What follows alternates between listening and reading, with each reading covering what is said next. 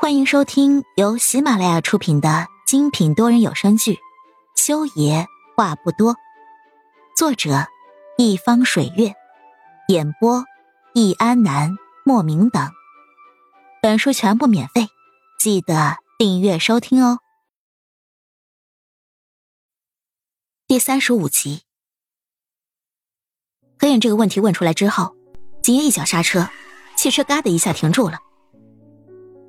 何影坐在后座上，本来就没怎么坐稳，结果景叶这一刹车，他整个人直接栽了出去，双手撒开的横扑到了裴木修的双腿上。裴木修的腿很长，又长又直，而且硬邦邦的。何眼一下子砸了上去，还在玻璃车窗上碰到了头。何小姐，抱歉。景叶在前面赶紧下车，替裴木修打开车子，伸手要将何眼扶下车。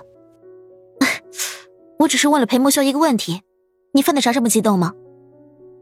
何言用手帕捂着碰伤的额头，委屈巴巴的嘀咕了一句：“你又不是丽丽的爸爸。”当然，后面这句话嘀咕声音更小了，几乎只有他自己能听到。裴木修坐在车里，双手在被何言弄得皱皱巴巴的裤子上面使劲的拍打了一下，确认西装裤上再没有一根褶子之后，才走下了车。回去必胜客的商场。我要店里的监控。裴木修路过景叶身边的时候说了一句，然后目光深深的落在何影身上，眼光冰冷。你最好保佑丽丽摔倒这件事儿跟你那个蠢货朋友没有关系。说罢，他抬脚快步离开。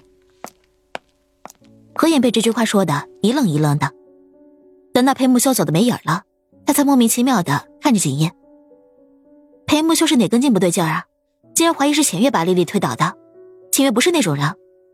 何小姐，景叶轻声的叫了一声何影，礼貌恭敬里面带着应该有的疏离。秋爷说的不是安小姐，那是谁？何小姐如果想知道，可以跟我一起去看监控。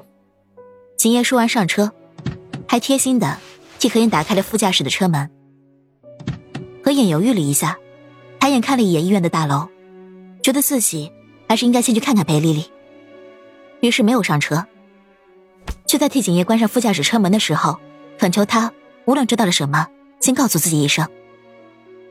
景叶点头答应了。看着景叶的车开远，何影觉得有点不对劲儿，但是到底是哪里不对劲儿，他也说不明白。商场必胜客门面里面发生了这样的事情，商场直接关掉了这家门店。此刻。里面只有一个清洁工阿姨蹲在那里清理地板上的血迹。这个手帕可以给我吗？一道明亮又爽快的声音突然出现在清洁工阿姨的身后。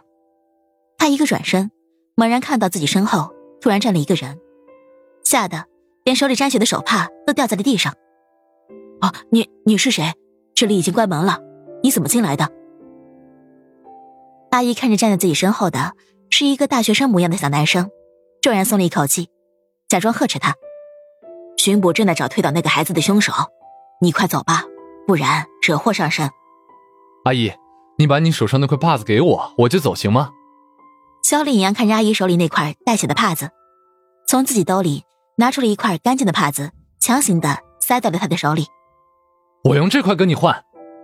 说完，强行的从他手里将那块带血的帕子抢走了。清洁工阿姨盯着肖丽阳快步跑开的背影。站在原地想了很久，还是没想明白，用干净的手帕换自己已经弄脏了的帕子，难道这娃子读书读傻了？而商场二楼，正从监控室里出来的男人注意到了这一幕，看见肖令阳跑远的背影，眉头久久的皱着。亲爱的听众朋友们，本集已播讲完毕，下集精彩继续，别忘记订阅哦。